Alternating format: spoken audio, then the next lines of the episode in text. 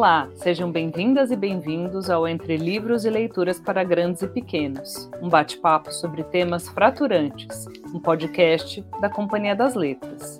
Eu sou Rafaela Deiabe e nessa nova temporada do nosso podcast conversaremos sobre temas fraturantes, com escritoras, escritores e especialistas em educação. Para quem não conhece, temas fraturantes em geral são aqueles temas um pouco tabu, são temas que expõem assuntos e problemáticas do nosso contexto, como guerras, racismo, drogas, a relação com o próprio corpo e sexualidade. Enfim, são temas que em geral nós temos dificuldades de lidar e em função disso, no universo da educação, a gente acaba poupando as crianças e os jovens dessas temáticas. Mas justamente porque são temáticas que compõem a vida humana e são tão importantes, que a gente fez questão de discuti-las nessa série de podcasts. Porque discutindo e pensando conceitos em torno dessas temáticas, conseguimos preparar, nos preparar e preparar educadores e mediadores de leitura para tratarem dessas temáticas com seus leitores e estudantes. No terceiro episódio da, dessa temporada do podcast, conversaremos com a escritora Iris Figueiredo, que é autora dos livros Céu Sem Estrelas e Um Passo de Cada Vez, publicados pela editora Seguinte, o selo jovem da Companhia das Letras, e com a psicóloga Estela Ramires Lourenço. Os livros da Iris trazem algumas dessas temáticas consideradas fraturantes, e a Estela é, Lourenço é uma psicóloga especializada em adolescência. Então vocês já imaginam o que vem por aí. Vou falar agora aqui a ficha das nossas convidadas. A Iris Figueiredo nasceu em 1992 em São Gonçalo, no Rio de Janeiro. É produtora editorial formada pela UFRJ e começou a escrever ainda adolescente. Publicou seu primeiro conto aos 18 anos. É autora do Céu Sem Estrelas em 2018 pela Seguinte, e o livro teve seus direitos comprados para os cinemas e também autora de Pisando em Nuvens e Roda Gigante, que são contos digitais que se passam mais ou menos nesse universo. Faz também parte de antologias como De Repente Adolescente, obra também publicada pela Seguinte em 2021, e Cantigas no Escuro, independente, lançado em 2018, além de Um Passo de Cada Vez, que é seu romance mais recente, publicado em 22, pela, também pela editora Seguinte. E agora eu falo um pouquinho da trajetória da Estela Ramirez Lourenço. A Estela é psicóloga clínica, é doutoranda do programa de pós-graduação em Educação e Saúde na Infância e na Adolescência, pela Unifesp, a Universidade Federal de São Paulo. Ela também é mestre em ensino em Ciências da Saúde pela Unifesp e consultora em saúde mental em escolas. Estela é especialista em autolesão, Prevenção e Pós-Venção do Suicídio pelo Instituto Vita Allery, São Paulo, e educadora parental certificada pela Associação Americana de Disciplina Positiva. Bem-vinda, Iris, obrigada. Ah, Rafaela, muito obrigada. Eu estou muito feliz de estar aqui falando sobre esse tema que é tão assim caro para mim, eu gosto tanto. E é muito legal esse espaço para a gente conversar com educadores diretamente, né? Com, porque a educação é uma parte essencial de formação de leitores, de poder trazer essas pautas, e eu acho que a gente tem muito a ganhar quando a gente se une. Ah, eu também acho. Muito obrigada pela presença. Bem-vinda, Estela. Obrigada por topar esse bate-papo com a gente. Eu que agradeço, Rafa, o convite. Me sinto muito honrada de estar aqui com você, com a Iris. Eu acho que a gente tem muitas coisas legais para conversar, para trocar, para refletir, né? Para aprender e para contribuir um pouquinho também. Oba! Então, bora lá. Eu vou começar aqui já é, com uma pergunta para a Iris. Iris, para a gente situar um pouco né, as pessoas que nos acompanham, você pode contar um pouquinho, né, a, sinopse ou como surgiu é, esses, essas duas obras, O Céu Sem Estrelas e Um Passo de Cada Vez? E por que, que você acha que esses livros são tão importantes de serem lidos pelos leitores jovens e adolescentes contemporâneos? Claro, posso contar. Assim, Céu Sem Estrelas e Um Passo de Cada Vez são dois romances que eu escrevi e eu comecei a escrever eles, na verdade, ainda ali no meu fim de adolescência. Eu já tenho 30 anos, Mas quando eu comecei a escrever essas histórias, quando eu tive a ideia delas pela primeira vez, eu tinha recém-saído do ensino médio, então estava com muita coisa ali fresca na minha cabeça, muitos sentimentos, muitas sensações, muitas emoções. Então, eu acho que uma coisa que torna esses livros tão assim especiais para mim e também é, sinceros em falar sobre certos temas é que eles vieram de um lugar de uma pessoa que estava meio que passando por aquilo ao mesmo tempo que escrevia. Estava vivendo a, a, sensação de ter acabado o ensino médio e estar tá em dúvida sobre o que, que, ia fazer da vida, porque foi mais ou menos nesse contexto que eu escrevi o Confissões Online, que depois virou um passo de cada vez, né? Porque eu fiz uma reescrita, paguei o livro inteiro e fiz ele tipo todo, peguei só a base da ideia e eu refiz isso já mais velha, e eu sempre falo que é muito interessante eu ter olhado para esse livro que eu fiz um rascunho inicial quando eu tinha, sei lá, uns 18, 19 anos, e poder pegar essa mesma história com 20 e poucos, quase 30, e poder escrever esse livro de outra forma, olhando de outro, outra maneira para esses acontecimentos, para essas sessões, da, esses momentos da minha vida, né?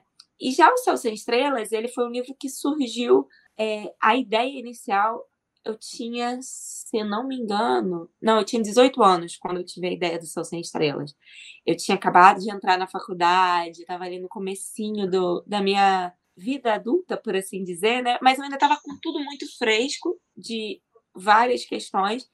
E eu estava vivendo uma, uma época parecida com a época da Cecília, porque a Cecília no Céu Sem Estrelas, ela acabou de entrar na faculdade.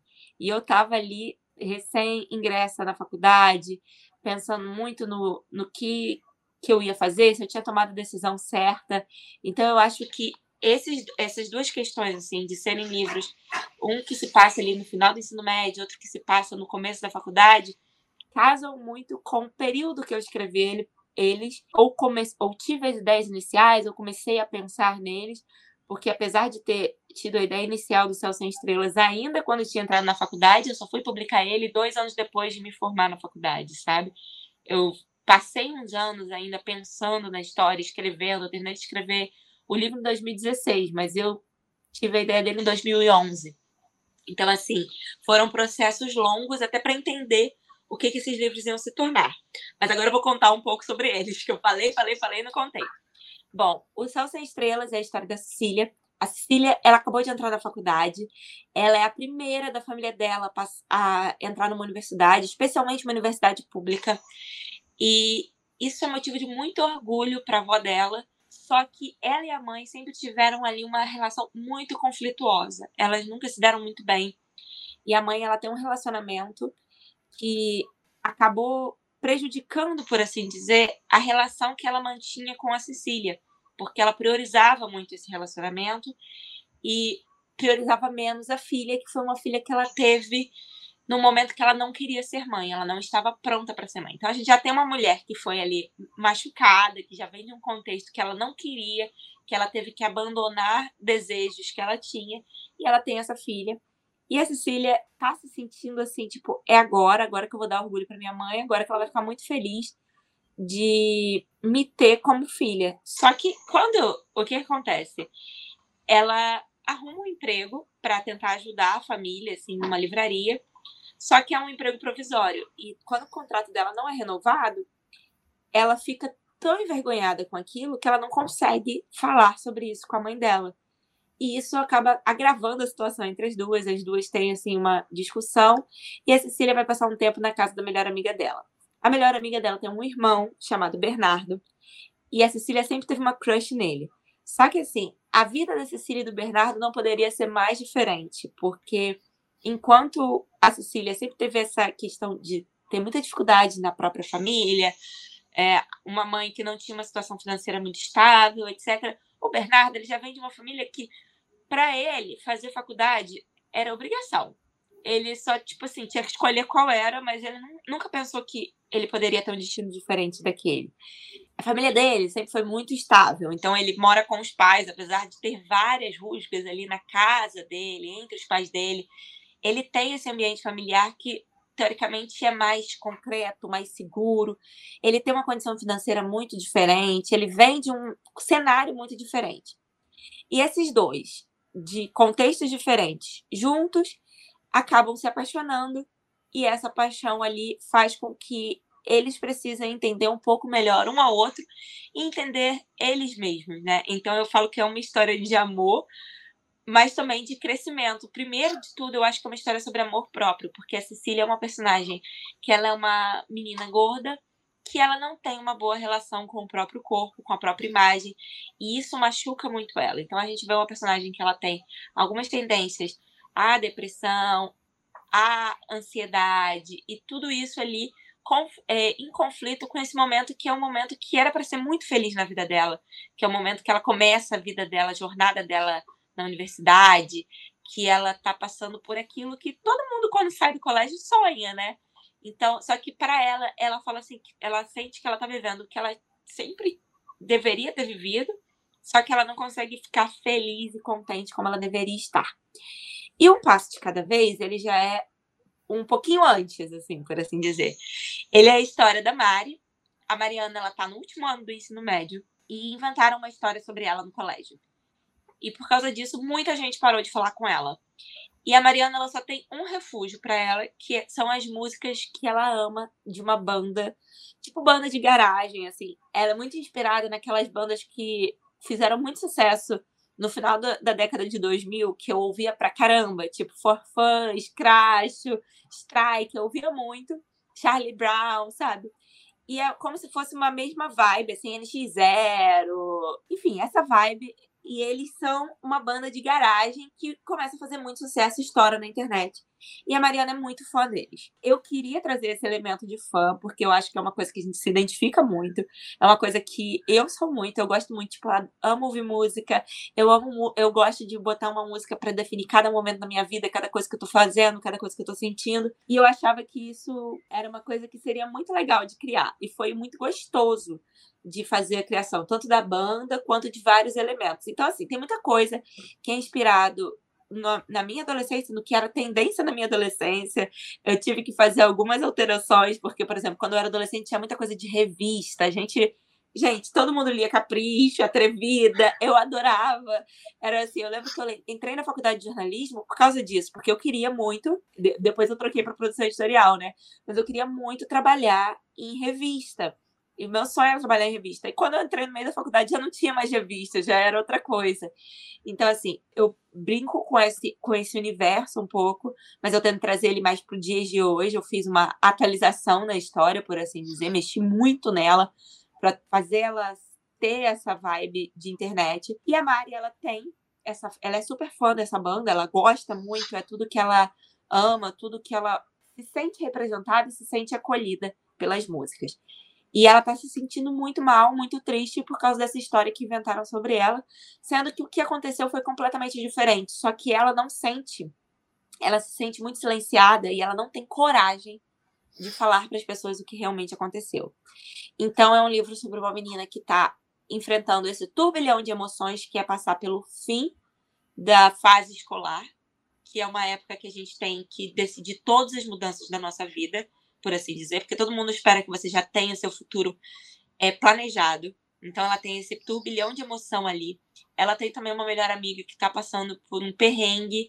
Ela percebe que a melhor amiga dela está vivendo um momento muito difícil em relação ao próprio corpo, à própria autoimagem. E a Mari é uma personagem gorda, super bem resolvida. Ela é diferente da Cecília, porque eu quis trazer esses dois contrastes, eu quis trazer essas duas personagens. Diferente da Cecília, ela não tem problema nenhum com o corpo dela. Se alguém tem, o problema é da pessoa, não dela.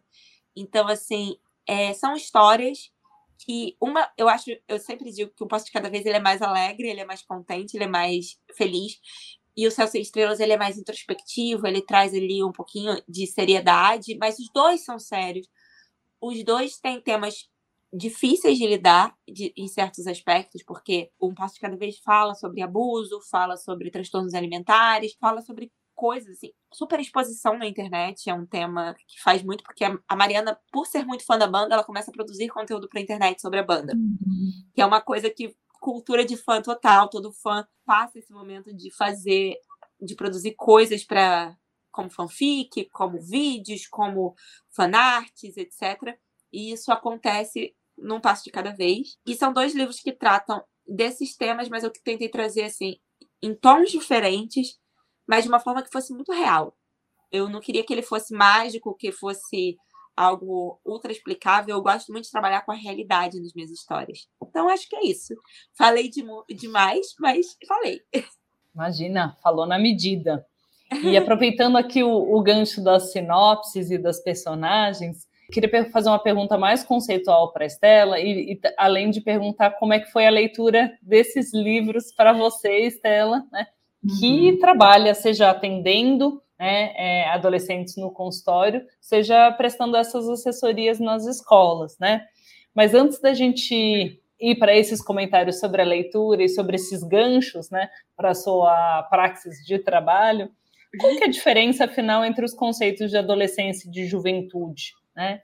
E quando a gente está pensando nos leitores, a gente fala em jovens leitores ou leitores adolescentes? Qual que seria a diferença? É, vamos lá, Rafa, tem diferença. É, assim, não existe, na verdade, um consenso quando a gente fala de adolescência, tá? É, por exemplo, a Organização Mundial da Saúde, ela tem como conceito é, de 10 a 19 anos o sujeito adolescente e de 20 a 24 anos os jovens.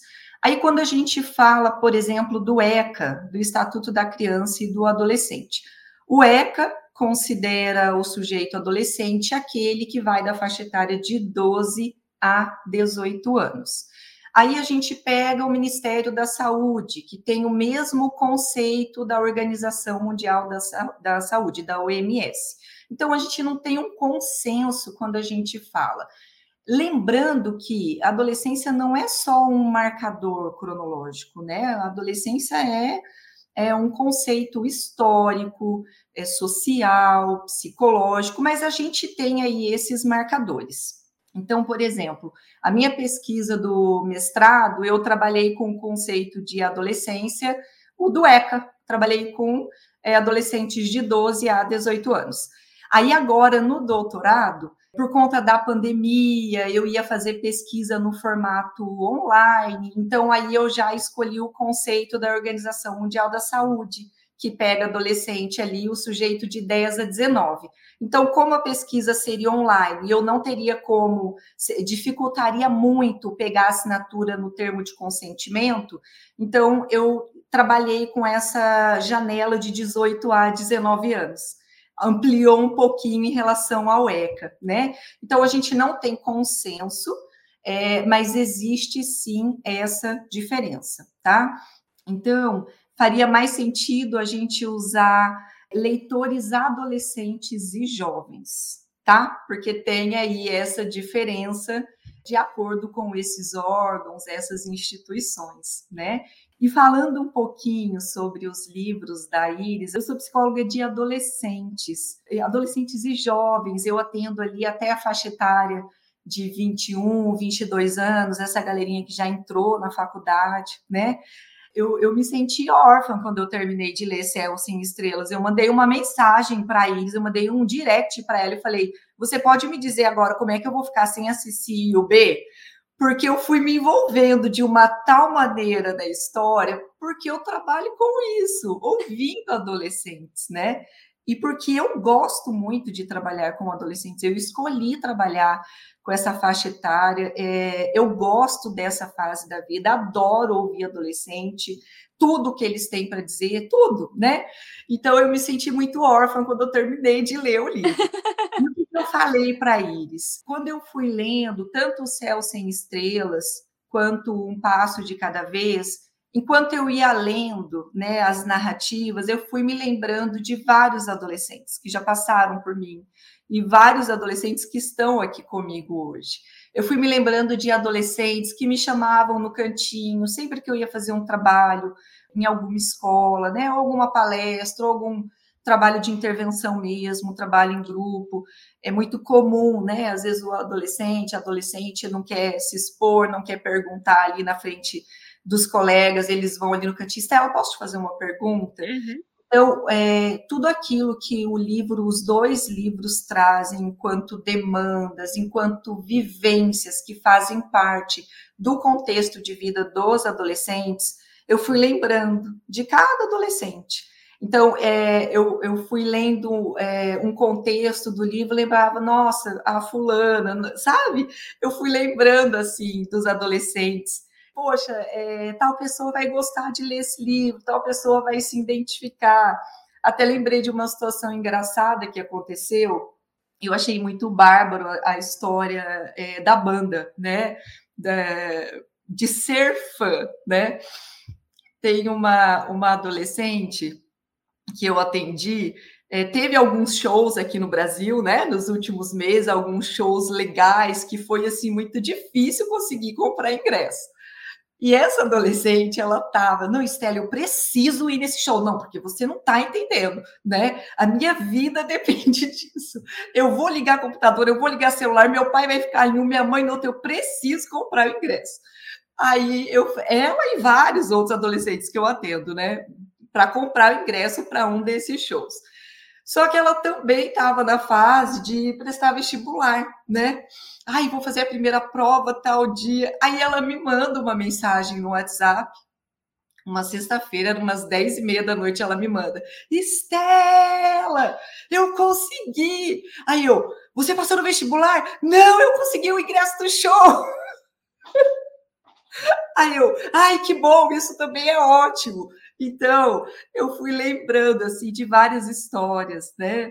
Que, que eu tenho ouvido, que eu já ouvi, que são contextos que fazem parte aí da vida dos adolescentes, dos, é, das situações de vulnerabilidade, né? Esse, o segundo livro que eu li, um passo de cada vez, ele traz muito contexto dentro do ambiente da escola a minha pesquisa do mestrado foi com adolescentes que fizeram tentativas prévias de suicídio, né? E dentre as falas, as narrativas desses adolescentes que eu entrevistei, alguns temas surgiram é, dentro da história de vida deles, da infância até a adolescência, que contribuíram, que foram fatores de risco no momento em que eles ficaram muito vulneráveis e fizeram essas tentativas de suicídio. E um dos temas que surgiu muito foi a escola, enquanto espaço de cuidado, de acolhimento, de amizade, mas também enquanto espaço aonde o adolescente pode sofrer bullying e como um espaço ansiogênico, um espaço de dor. E isso é muito interessante, né? Então, é, o, o contexto, as demandas que o livro traz são demandas que a gente vê ali dentro da escola, né? Aonde tem uma concentração grande diária de várias horas de adolescentes ali da mesma faixa etária. Então, é, eu realmente gostei muito dos dois livros. Eu acho que são recursos importantíssimos para a gente trabalhar não só em consultório, qualquer profissional que lida, que atende ou que tem filhos adolescentes, né? E especialmente no âmbito da educação, né? Enquanto recurso, enquanto estratégia para a gente falar de assuntos difíceis, né? Eu acho, eu penso que o livro é um ótimo recurso, uma ótima estratégia, sobretudo, para a gente conversar, refletir, dialogar sobre assuntos difíceis. É muito legal ouvir você falar isso e é muito interessante porque é verdade. Eu lembro que o espaço escolar para mim era um espaço que me causava muita ansiedade quando eu era mais nova. Era um espaço que, em certos momentos, era difícil de ir, era difícil de estar. E é uma coisa que eu escuto muito dos meus leitores, né? Uhum. De tipo, eu tenho que estar todo dia lá e às vezes uhum. eu não me uhum. sinto acolhida, eu não me sinto bem-vindo, eu me sinto estranha, como se eu tivesse ali deslocado. Uhum. E isso era uma ânsia que, quando eu escrevi a primeira versão desse livro, ela era minha, de um incômodo que era muito recente meu, de sentir que o colégio me entristecia, por assim dizer, uhum. porque eu não me sentia bem-vinda, não me sentia confortável em estar naquele espaço. Mas depois eu pude também fazendo esse livro ser um passo de cada vez, eu pude trazer também o meu olhar de hoje quando eu escuto os relatos dos meus leitores falando sobre uhum. isso. Porque eu, ao longo dos anos, muitos compartilharam situações uhum. que eles viveram na escola, em que em alguns momentos eles se sentiram eh, sozinhos, isolados, eles achavam que não tinham como pedir ajuda, como ter esse recurso, assim, né? Esse apoio. Uhum. E a minha ideia com a história, com as coisas que eu escrevo, é eles entenderem que eles não estão sozinhos. Uhum. Que muitas vezes o que a gente sente é algo que outras pessoas também sentem. E que quanto mais a gente guarda pra gente, mais difícil é, mais doloroso para a gente vai ser, né? Então uhum. eu sempre eu gosto de incentivar a partir do que eu escrevo, a partir do que eu falo com meus leitores, que eles não se isolem, que uhum. eles não guardem muito para eles, uhum. porque quanto mais a gente se isola, mais aquela dor vai criando raízes, por assim uhum. dizer, né? Vai ficando mais difícil. Então, eu gostei muito do que a Estela falou. Ela fala com muito mais propriedade do que eu seria capaz de falar sobre esse tema. Gosto de escrever para essa faixa etária exatamente porque eu sinto que esse acolhimento é muito importante e que muitas vezes a gente finge que não está ouvindo ou a gente diminui os problemas porque a gente acha que problema só existe para quem está preocupado com os boletos. Uhum. Então você só tem escola para se preocupar, então não tem problema. Uhum. Sendo que muitas vezes é nessa fase que muitos deles vão enfrentar os principais problemas que vão carregar para a vida inteira. Uhum. Que serão feridas que, se não forem tratadas naquele momento, vão ser feridas que vão afetar todas as relações que eles vão ter enquanto adultos, enquanto durante toda a fase adulta, em toda a fase da juventude, e às vezes vão reproduzir e causar feridas em mais pessoas. Uhum. Vou aproveitar que essa deixa é, de vocês falando sobre a escola, né, e sobre a adolescência, a gente percebe um esforço recente nas reflexões em torno da educação e mesmo nos documentos né, que regem a educação no Brasil, que tem é, uma percepção e um interesse e uma diretriz de se aproximar dos adolescentes ou dos jovens, dos estudantes reais. Né? Isso está uhum. expresso na BNCC, já nos, é, como diretriz para os anos finais do uhum. fundamental e também para o médio mas ainda assim a gente percebe, é muito forte, né, nas escolas, uma dificuldade muito grande em lidar com os jovens, né, e com os adolescentes reais, né? E quando eu falo em adolescentes e jovens reais, a gente está falando do ônus e do bônus, né, dessa fase da vida, né? Uhum. Das experiências inaugurais, de uma, como a gente pode dizer, um enfrentamento às figuras de autoridade, a gente está falando de descoberta da sexualidade, a gente está falando de ansiedade, de intensidade né, com que as, as primeiras experiências são vividas, a gente está falando de transtorno alimentar, de transtorno de imagem, de ideações é, suicidas, a gente está falando de bullying e a gente está falando também de, de alegria e de descoberta, né? Uhum. Mas tudo isso acaba sendo visto pela escola como um tema tabu e pela uhum. escola e muitas vezes pelas próprias famílias, né? Uhum. Como é que é possível lidar essa realidade, Stella? Como é que é, é, é, essa intervenção que você faz junto com as escolas, né? E muitas uhum. vezes com a comunidade escolar, né? Que inclui os pais, para se aproximar, né?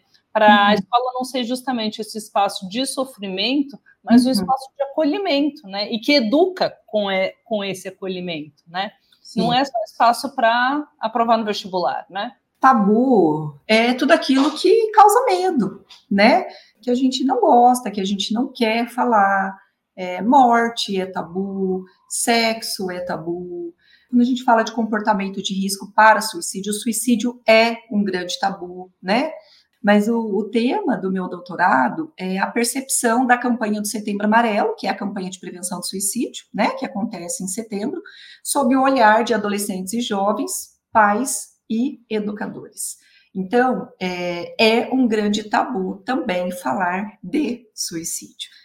E como que eu, eu penso assim, sabe, Rafa? É, nós somos é, ensinados, encorajados desde muito pequenos a aprender todas essas disciplinas que, claro, elas são importantes para a nossa formação enquanto pessoa, enquanto sujeito, né? É matemática, uhum. português, é história, física, enfim, todas as disciplinas que nós aprendemos na escola. mas nós temos falhado muito em relação às nossas emoções. Ninguém nos ensina sobre elas. Eu vejo adolescentes, não acontece só com as crianças, mas adolescentes que eu recebo aqui no consultório, com 16, com 17 anos, que não consegue nomear aquilo que sente é, não consegue se expressar, não consegue falar, não consegue identificar mesmo aquele sofrimento, aquela angústia que sente muitas vezes na escola, que faz com que eles saiam da sala para ir para o banheiro, ou chorar, ou é, praticar comportamento autodestrutivo, se machucar, né? Então, infelizmente, a gente ainda tem deixado muito de lado as questões relacionadas às nossas emoções que é uma das inteligências muito importante que a gente tem uhum. deixado de lado, né? Eu, eu falo sempre, Iris, que vai chegar um momento da carreira em que o engenheiro ele não vai fazer uma conta de cabeça, ele não vai precisar fazer isso, porque a gente tem calculadoras, a gente tem máquina para fazer isso. No Sim. entanto, ele vai precisar é, lidar com pessoas com vários tipos de personalidade, com vários perfis. Ele vai precisar muitas vezes trabalhar sob pressão, né? Com prazos, com entregas. Então, a inteligência emocional ela é importante. Infelizmente, a gente ainda tem deixado muito de lado. E o que, que eu penso em relação aos profissionais da educação no contexto da escola? Por quê? Esse, esse medo, essa dificuldade, muitas vezes, de é, falar sobre essas questões, de trabalhar essas questões dentro da sala de aula, como, por exemplo, usando o seu livro, né, como é, um grupo, mediando essa conversa ali com os, os estudantes, para a gente falar, por exemplo, de bullying a importância dos amigos na vida do adolescente, né? Entre outros temas aí tão importantes que você trouxe. Eu sinto que esses profissionais eles precisam ser formados para isso. Os profissionais da educação é, eles não foram formados para lidar com essas demandas. Então, sempre que eu vou fazer um trabalho na escola, nas escolas, eu escuto muito isso dos educadores, né? Mas, Estela, a gente não sabe o que fazer, a gente não sabe como lidar, né? Então, é, nós precisamos formar, nós precisamos ajudar esses profissionais, não só os profissionais da educação, e que o nosso foco aqui é o contexto da escola, né, no ambiente da escola, mas a gente precisa ajudar esses profissionais, formá-los, para que eles tenham mais tranquilidade para lidar com esses temas, para é, trazer essas temáticas para o ambiente da sala de aula. Então, os profissionais, eles não recebem esse tipo de formação na graduação deles, né? Eu, eu falo, assim, como profissional de saúde também, como psicóloga clínica, é, eu trabalhei muitos anos também como psicóloga hospitalar. Profissionais da saúde também precisam dessa formação. Né? Nem todo psicólogo, nem todo psiquiatra é, sabe lidar com um comportamento autodestrutivo, sabe lidar com um comportamento de risco para o suicídio. Imagina o profissional da educação. Então a gente precisa ajudar esses profissionais, né? É não é. Você falou que nem todo psicólogo, nem todo é, às vezes nem todo psicólogo sabe lidar com isso, e eu já vi experiência, já tive experiências de ter a, é, de fazer acompanhamento com psicólogos que não sabiam lidar com essa situação, que chegavam e acabava que trazia para mim mesma um conflito que eu estava indo ali ser tratada. Então, se, se a própria formação de saúde mental não está contemplando, não está não tá formando aquelas pessoas para lidar com, esses, com essas questões, com esses problemas que vão aparecer no dia a dia, Imagina, então, uma formação de educação que a gente sabe que costuma ser muito sucateada no Brasil uhum. e, o, e não tem exatamente os quadros específicos, a grade específica para lidar com isso. Então, uhum. Então, uma questão que eu vejo muito dos meus próprios leitores e que eles vêm conversar comigo muitas vezes é que eles sentem que dentro da escola eles não têm espaço para falar daquilo uhum. e que uhum. muitas vezes o adulto fica com medo de que ele escute falar sobre determinados assuntos, sabe? De que ele leia sobre determinados temas. Só que a gente tem que pensar em como esses temas estão chegando para eles. Vão uhum. chegar de qualquer forma. Isso é uma coisa que eu sempre falo. Eles vão saber que isso acontece, e se eles não souberem por um relato, eles vão saber porque eles estão sentindo aquilo. Então, se a gente pode mediar como essas informações chegam, mediar uhum. como esses sentimentos são é, administrados nesse momento, eu acho que é o essencial, é uma das coisas principais que a gente deveria estar fazendo, né? Ter uma mediação, ter esse tema sendo tratado com responsabilidade. Porque ignorar, fingir que ele não existe, não adianta nada. Ele vai continuar existindo, ele vai continuar doendo. E uhum. quanto mais você finge que não existe, mais você tem problemas em questão de sexualidade, em questão de ideações suicidas, em questão uhum. de transtornos alimentares, em questão de vários tópicos, luto, divórcio. Tem família que passa por um divórcio e, e o filho não é comunicado em momento algum. Uhum. Ele é como se fosse um elemento à parte, só que a partir ele não ele não é parte da sua do seu casamento, por assim dizer, no sentido de tipo, ele não assinou um papel para ser para se casar, mas uhum. ele faz parte daquele núcleo familiar, ele faz parte daquela relação, ele é fruto daquilo e tudo aquilo afeta ele de certa Sim. forma. Sim. Então não adianta fingir que ah não, ele ainda é muito novo para entender sobre isso, então a gente simplesmente vai fingir que isso não acontece. Isso, não, isso não, não ajuda, não é, não é saudável para nenhuma das partes envolvidas. É, pe, pe, é penoso para os pais, é penoso para os educadores e mais ainda para os adolescentes que estão vivendo essa situação. E, e, é bem o que você falou, né? Não tem como fingir que isso não está acontecendo e jogar embaixo do tapete, porque as demandas estão ali, né? É, o adolescente que está aí vulnerável psicologicamente, que está em sofrimento, isso tem um impacto no aprendizado dele. Então, é, a gente, enquanto comunidade escolar, né, enquanto profissional da educação, enquanto pai, mãe de adolescente, enquanto sociedade, no todo. Uhum. É, não tem como separar, né? Eu penso que é, sim, isso é assunto para as escolas, porque a escola não é o lugar onde a gente frequenta só para ser formado intelectualmente. Ali a gente é formado enquanto cidadão, enquanto sujeito, enquanto pessoa, com tudo aquilo que a gente tem de humano, de subjetividade. Então, é, além do impacto né, do adolescente, da criança que está ali em sofrimento emocional, isso vai ter um impacto no aprendizado. Tem vários artigos que falam sobre isso. Então, não tem como a gente fingir que não está acontecendo, não, isso não é para mim, isso não é da escola. Eu sempre que eu faço trabalho nas escolas, eu gosto de tranquilizar os profissionais assim, ó. Gente, olha só, vocês não serão responsáveis por fazer, por exemplo, o manejo do comportamento de risco por suicídio. Quem vai fazer isso é o profissional de saúde mental capacitado para tal demanda ok? Porque os profissionais, eles, ah, Estela, mas eu, calma, né? Vocês não serão os responsáveis por fazer esse manejo. No entanto, é muito importante que, enquanto comunidade escolar, vocês tenham um mínimo de informação, de orientação para ajudar, para identificar, para levar para a coordenação, para chamar essa família, para que juntos a gente possa buscar outros recursos e fazer os encaminhamentos devido para ajudar aquela criança ou aquele adolescente em sofrimento, aquele jovem.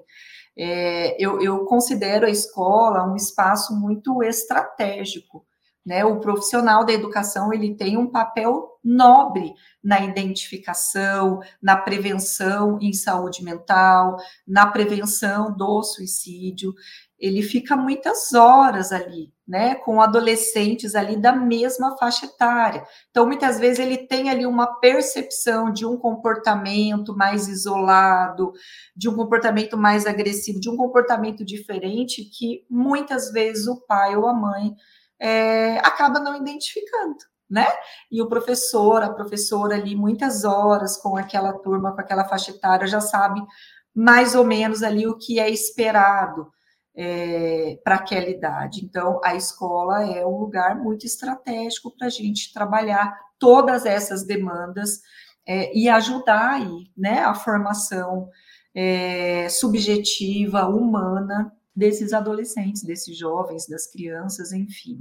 Te perguntar se você teve relatos de leitura dentro de escolas, né?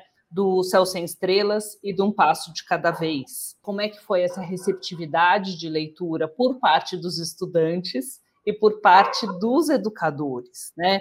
E, e, se você já teve essa possibilidade de interagir com os educadores que fazem essas mediações, né, com os jovens leitores ou leitores adolescentes, como a Estela nos ensinou hoje, é, dentro das escolas. Alguém já te relatou uma dificuldade em adotar é, algum desses livros em função dessas questões sensíveis que você traz, é, sensíveis, mas que são reais, né? estão aí na uhum, vivência Sim. dos jovens, né? Como é, as questões de transtorno de imagem, né? Ou transtornos alimentares, ou mesmo a tristeza, a depressão, né? Bom, já fiz um monte de pergunta, mas e qual o cuidado que você toma enquanto autora? Eu sei que você é muito cuidadosa, né? Eu sou. Para trazer essas situações para os personagens nas suas obras. Um passo de cada vez, ele é mais recente, então, ele, come... ele saiu no finalzinho do ano passado, foi já depois de período de adoção, mas algumas escolas adotaram o livro e eles estão para trabalhar esse livro agora no segundo semestre de 2023. E eu fico muito feliz, mas eu já recebi relatos de professores que leram para esse momento da adoção e que eles falaram assim: não, eu amei, eu acho que tem tudo a ver com o que a gente quer falar no colégio, mas às vezes a gente não tem condições de falar, porque a gente não sente que tem como chegar ali com essa linguagem, a gente não sabe como abordar isso e o livro facilita.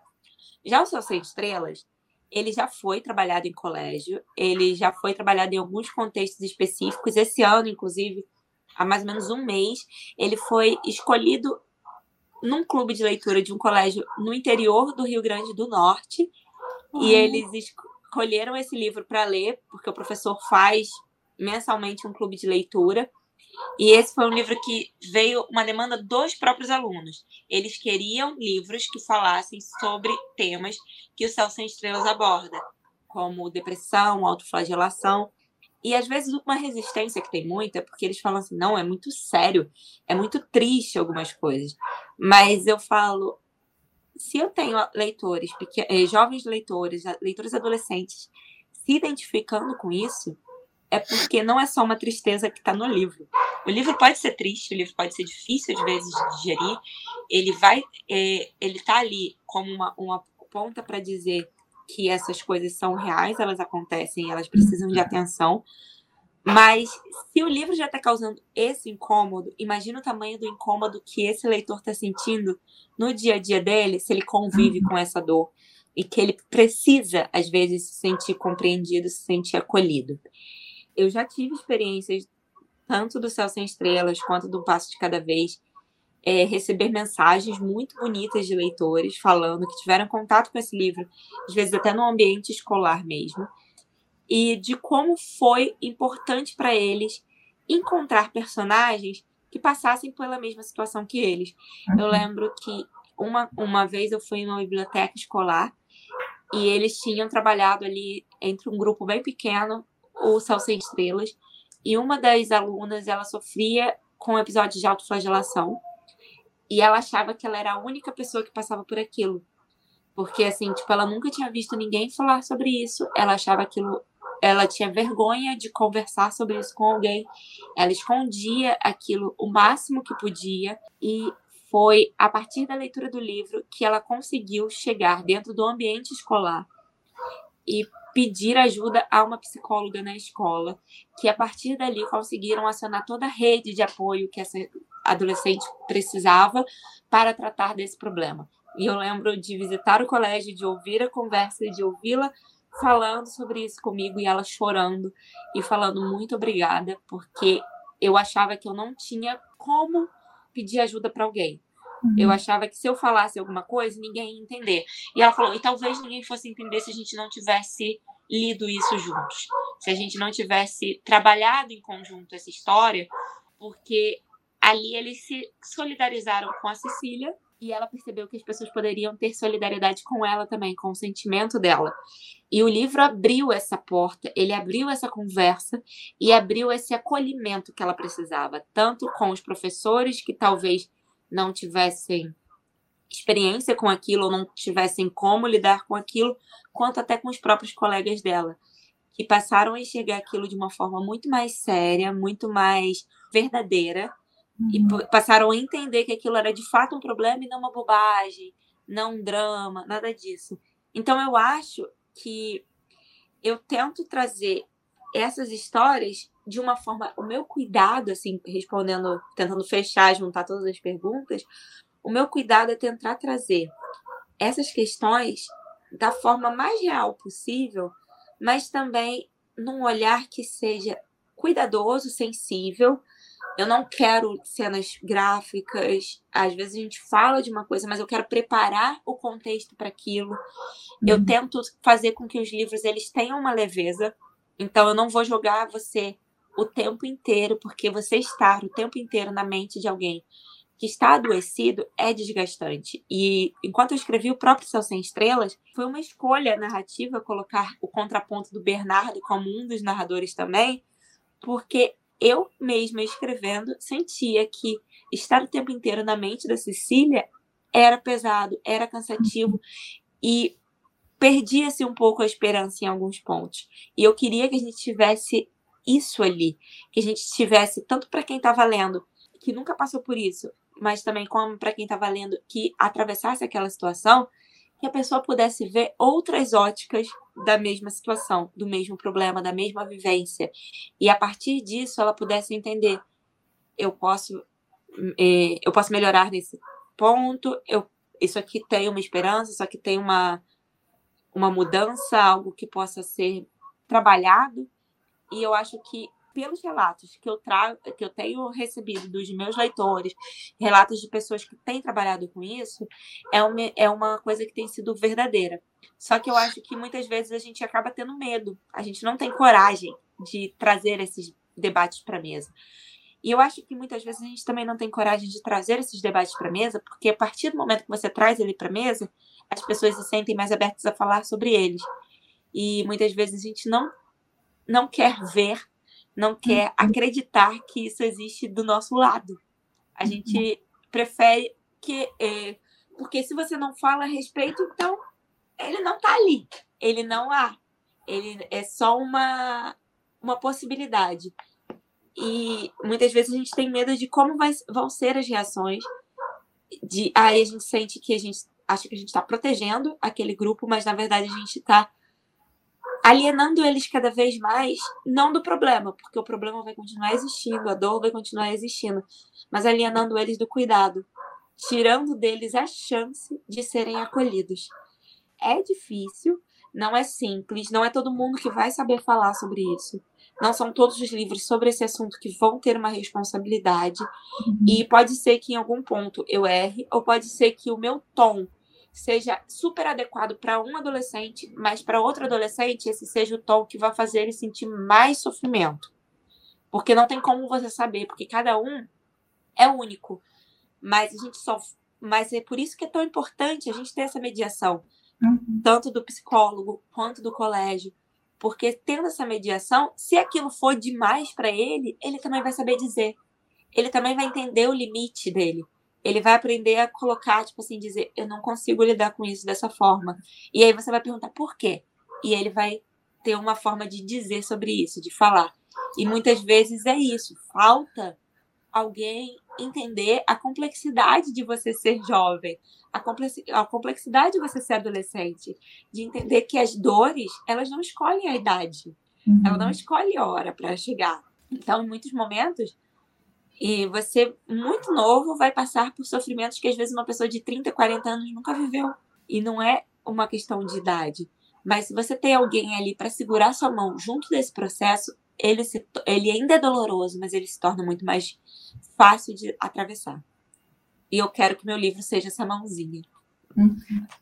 Aproveitando essa deixa de novo, né? Tá virando meu bordão, né? É quase como se o, livro se tornasse um objeto mediador, né? Que é um conceito que é, às vezes é utilizado dentro das áreas psi. Estela, você acha que a literatura é um bom caminho para a gente se aproximar dos adolescentes? E quais as vantagens de uma aproximação que é feita pela literatura? E como os educadores podem se fortalecer, se preparando para fazer essa mediação de leitura de uma maneira qualificada, né? Que se sintam fortalecidos, né, ao fazerem essa escolha e, e preparados para mediar, né, esses assuntos com o, os seus leitores, né, com os seus estudantes e se preparados também para muitas vezes enfrentar questionamentos da comunidade escolar, né? Porque a gente sabe que a censura de livros é algo que ronda países estrangeiros, mas que ronda muito né, o Brasil contemporâneo. Com toda certeza, o livro, a literatura é uma estratégia, é um recurso maravilhoso para a gente acessar adolescentes. A gente está falando muito de adolescente, né? Mas adultos também, é que o, o nosso foco aqui é essa fase, é o ambiente da escola. É, mas a literatura e os livros, ele tem, é, eu falo que tem esse poder, né, é, de nos acessar.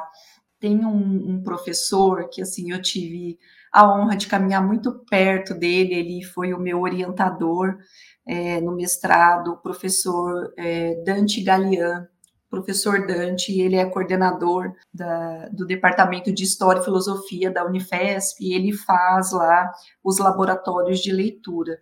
É, e ele fez um vídeo na semana passada que foi muito ao encontro do que eu é, estava pensando em relação a algumas pessoas que eu atendi. Esse vídeo dele, ele falou algo que depois eu, eu, eu liguei para ele, falei, professor, é isso, é isso que você falou, eu concordo plenamente. O que, que ele falou, trazendo assim um resumo? É, a nossa dimensão psicológica, emocional, a gente tem ali os profissionais de saúde para lidar com elas, né? Só que a gente tem é, a dimensão existencial. E quando ele fala da dimensão existencial, ele fala de algo mais amplo. E ele fala que as artes e a literatura, ela nos possibilita trazer esse sentido, né?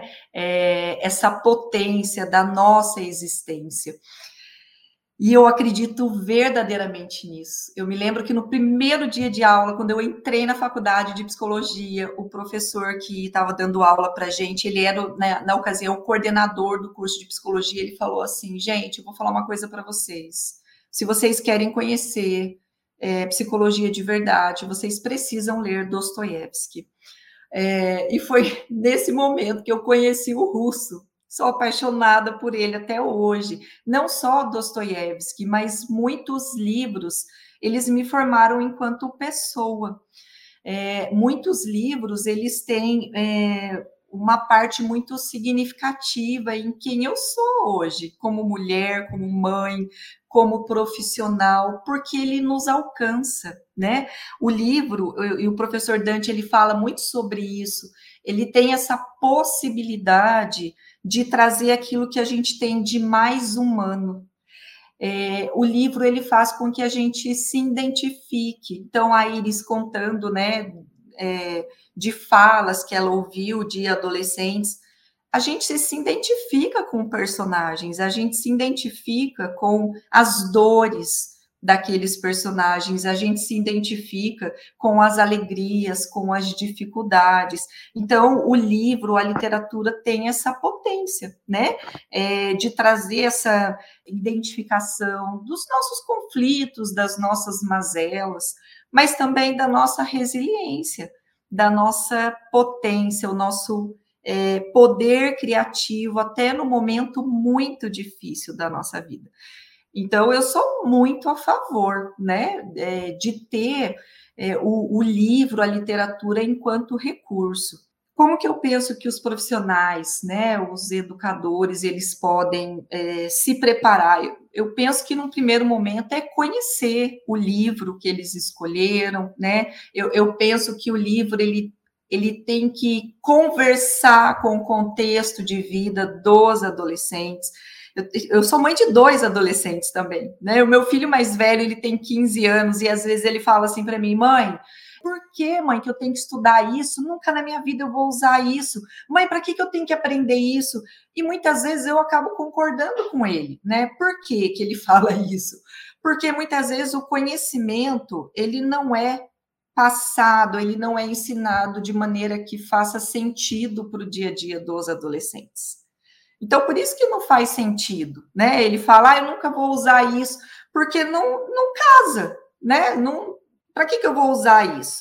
E, e, a partir do momento que o conhecimento ele, ele faz parte do dia a dia dos adolescentes, a partir do momento que a gente oferece uma literatura, um contexto, um tema, um, um problema que é de interesse, que faz parte da vivência deles, que faz parte daquilo que eles escutam dos colegas. Às vezes o adolescente ele não pratica autolesão, mas ele tem lá um amigo, uma amiga que está praticando e está desabafando com eles, mandando foto, inclusive, porque os adolescentes fazem isso. E muitas vezes eles falam para mim, Stella, minha amiga me falou tal coisa, o que, que eu faço? Né? Então, é, o, o, profissional ele precisa trazer literatura, trazer histórias, trazer livros que faça parte do interesse dos adolescentes, do contexto de vida, daquilo que eles estão vivendo ali é, enquanto conflito, enquanto dificuldade. Eu falo sempre que a gente precisa ouvir os adolescentes e considerar também, muitas vezes eles são subestimados, né? Às vezes o profissional quer trabalhar uma literatura, ah, não, mas eles não vão se interessar, não vão entender, e muito pelo contrário. Adolescente é criativo, adolescente é potente. Eu falo que se a gente pegar 10 adolescentes colocar numa sala da maior multinacional do Brasil, eles vão trazer soluções ali que nenhum CEO nunca pensou, porque é isso que eles são. E é isso que a gente tem que é, aproveitar, instigar, favorecer para eles. Então, a gente precisa considerar também, além de conhecer a literatura que a gente quer trabalhar, né, no contexto de sala de aula, a gente precisa ouvir esses adolescentes, trazer contextos que fazem parte do dia a dia deles, não subestimá-los, não julgá-los. A gente pode começar com textos curtos, né, com crônicas, com contos, mas enfatizando a potência mesmo desses é, textos mais curtos, depois oferecer uma literatura mais densa, um livro, e principalmente ofertar esse espaço. A, a Iris falou sobre, ah, mas o livro é triste, gente, ok, né? Se ninguém nunca falou, vamos falar, vou falar como psicóloga. Uhum. A tristeza é uma emoção que todos nós temos, crianças, adolescentes, idosos, faz parte da nossa vida. Eu e é uma emoção muito... que a gente tem tanta dificuldade de lidar, né, Estela? A gente tem Exatamente. muita dificuldade de abraçar e acolher e entender nossos sentimentos. Eu Sim. acho que a literatura nos dá essa possibilidade. Sim, é, e faz parte. Eu falo que emoção é emoção e ponto. Não tem emoção ruim, bonita, feia, certa e errada. Existem emoções que são mais agradáveis e emoções que são desagradáveis de sentir, mas precisamos aprender, precisamos lidar e nos permitir sentir cada uma delas. E que bom se o adolescente ele se identificou com a história da Ceci e ele teve ali na sala de aula um espaço cuidadoso, um espaço seguro, onde tem um adulto que possa mediar, de repente, identificar um sofrimento ali, porque o livro ele traz essa possibilidade, essa via de expressão o adolescente fala o tempo todo. Às vezes não é pela palavra, às vezes é por uma escrita, às vezes é por um livro. Olha, professor, eu li esse livro e eu me identifiquei. E a gente precisa estar atento, atentos aí a todo tipo de comunicação que eles têm e se preparar. Né? Então, talvez o medo dos profissionais, ah, mas eu vou levar esse assunto e vai começar a vir e vai Gente, que bom se vier. Ali é a oportunidade que a gente tem de identificar e poder oferecer a ajuda, o encaminhamento, chamar a família e fazer aquilo que a gente precisa fazer enquanto escola, enquanto adulto, enquanto profissional de psicologia, enquanto profissional de educação, enquanto cidadão. Não é isso que o ECA fala? Enquanto cidadão, né? Não precisa ser profissional de psicologia, da educação. Quando a gente vê na rua, em qualquer lugar, uma criança, um adolescente que está sofrendo violência, que está sendo tolhido em seus direitos, enquanto cidadão, a gente tem a obrigação de fazer algo. Então a gente se prepara, a gente vai ler aquele livro, ah, mas espera aí, o, o, o, o, livro aqui está falando sobre autolesão, mas o que, que é isso? Deixa eu conhecer, eu vou estudar um pouco mais, eu vou ler um pouquinho sobre autolesão. E mais uma vez eu volto naquilo que eu disse em relação à formação uhum. que eu faço nas escolas eu vou ler para conhecer um pouco mais, para ter uma escuta mais acolhedora. Eu não vou ter ali na função de mediador da leitura o papel de fazer diagnóstico, não é nada disso, né? Muitas vezes o que a gente precisa é, é treinar uma escuta acolhedora, cuidadosa uhum. e respeitosa. Muito mais do que, ah, mas o que, que eu vou responder? O que, que eu vou falar? A gente não tem que ter resposta para tudo, até porque não temos resposta para tudo nessa vida. E muitas vezes, desculpa, desculpa, eh, Estela, mas é que muitas vezes a gente, o adolescente ele nem quer resposta, ele quer só escuta, ele quer Exatamente. o acolhimento. Isso, é isso mesmo. Eu falo muito isso nas escolas. O fato da gente se preparar, e vai muito ao encontro daquilo que a Iris falou, ah, ah, não, gente, não vamos falar sobre isso, não, porque vai aparecer um monte de adolescente trazendo essa questão. Se não falamos, ninguém fala, ninguém expressa e não tem. Mas não é bem assim. Né? Então, nós, enquanto adultos da situação, enquanto profissionais, precisamos nos preparar para ter essa escuta. A gente vai ter essa escuta para poder ali é, ajudar, dialogar, refletir sobre aquelas questões. Iris, muito obrigada. Estela, muitíssimo obrigada.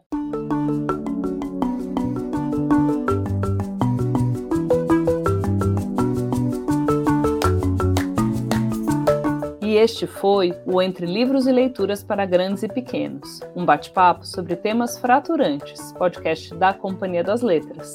Muito obrigada a todos os que nos escutaram. A gente se encontra nas próximas conversas e nos próximos livros. E boa leitura a todos. Esse podcast contou com a apresentação de Rafaela Deiabe, roteiro de Carla Quinzo, produção de Alex Caires e edição de Paulo Júnior.